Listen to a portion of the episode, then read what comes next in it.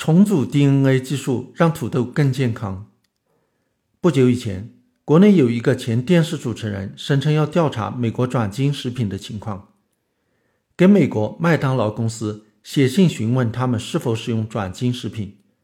据说得到的答复说，美国本土麦当劳不含转基因。关于中国市场，对方不回答。其实，在美国的麦当劳网站上是这样写的：我们菜单中有些食品含有转基因成分，就像食品杂货店、餐馆和家庭厨房中的许多成分一样。从此人后来贴出的麦当劳总部的答复看，只是说因为转基因土豆在北美生产的土豆中所占的比例微不足道，不到百分之四，所以他们用的土豆也就很少是转基因的。也就是说，麦当劳只是在回答关于土豆的问题，而且他们并不刻意回避或者专门采购转基因土豆。美国市场上有什么样的土豆，就用什么样的土豆。实际上，麦当劳公司的答复内容是过时的，在目前美国市场上，并没有转基因土豆。孟山都公司曾经在1995年。推出一种能够抵抗马铃薯甲虫的转基因土豆，后来又推出能够同时抵抗马铃薯卷叶病毒的转基因土豆，称为新叶土豆，获得了美国农业部批准商业化种植。但是由于种子价格不菲，土豆更换品种成本高，同时出现新的有效杀虫剂等原因，新叶土豆占的市场份额一直很小，最多的时候。也不到百分之四。一九九九年，西方民间开始出现反对转基因食品的声音，受其影响，包括麦当劳在内的快餐连锁店决定放弃这种有争议而份额又可忽略的转基因土豆，其薯条供应商也就跟着放弃。所以到了二零零一年，孟山都也宣布放弃新叶土豆的研发和销售。但是，其他生物技术公司。农业公司并没有放弃转基因土豆的研发，包括麦当劳薯条的供应商也在研发。最近，该供应商研发的一种转基因土豆获得美国农业部批准商业化种植，预计在二零一五年即可上市。这种转基因土豆既能够防止土豆的褐化，又能减少土豆在高温烹饪时产生的丙烯酰胺的量。我在一篇名为。苹果被氧化的奥秘一文中已介绍过，苹果、土豆切片后之所以会变黑，是因为它们含有的酚类物质被空气中的氧气氧化了。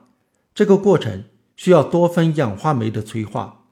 通过遗传工程的方法，让土豆、苹果不含有多酚氧化酶，就不会褐化了。这不仅仅让苹果、土豆的卖相好、品种高，而且对健康也有益。那么，减少丙烯酰胺的量又是怎么一回事呢？丙烯酰胺是一种应用广泛的化工产品，它是怎么跑到土豆里面去的呢？二零零二年，瑞典科学家在研究食品的化工物质时，意外地发现一些烘焙油炸食品含有丙烯酰胺，包括炸薯条、炸土豆片、面包、咖啡等等，它们不是从包装来的。而是这些淀粉含量高的食品在高温烹饪时天然产生的。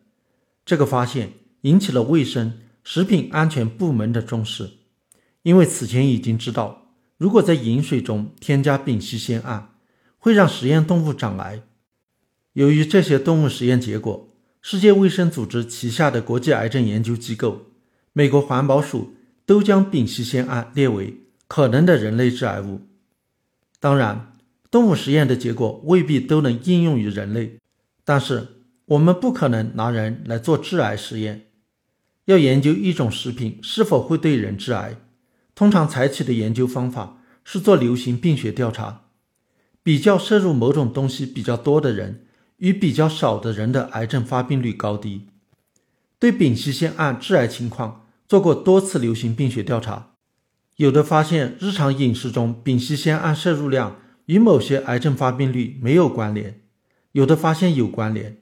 结果相互冲突。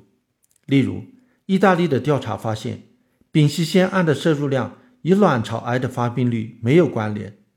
但荷兰的调查发现，每天摄入四十微克丙烯酰胺的妇女，在十一年后，其卵巢癌和子宫癌的发病率是每天摄入九微克的妇女的两倍。其实这种调查是很粗糙的，它是通过询问被调查者的日常饮食来决定其每天摄入的丙烯酰胺的含量，但是被调查者未必都能准确地记录他们多年来的饮食状况，报告的饮食。未必包括了所有含有丙烯酰胺的食品。不管怎样，动物实验结果已经表明，丙烯酰胺是一种可能的人类致癌物，尽量减少从食品中摄入它是明智的。食品中的丙烯酰胺是怎么产生的呢？原来，如果一种食品富含一种叫做天门冬酰胺的氨基酸，也富含还原性的糖类，例如葡萄糖、果糖、麦芽糖。在高温下，这两种物质就能起化学反应，产生丙烯酰胺。知道了这个原因，就可以通过转基因技术降低土豆中天门冬酰胺和还原性糖的含量，就能减少高温烹饪时产生的丙烯酰胺的含量。目前能够做到的是，减少可以达到百分之七十。以前那种转基因土豆有抗病虫害的作用。能够减少农药的使用，对农民和环境有益，与消费者的关系不大，所以有的消费者觉得不吃它无所谓。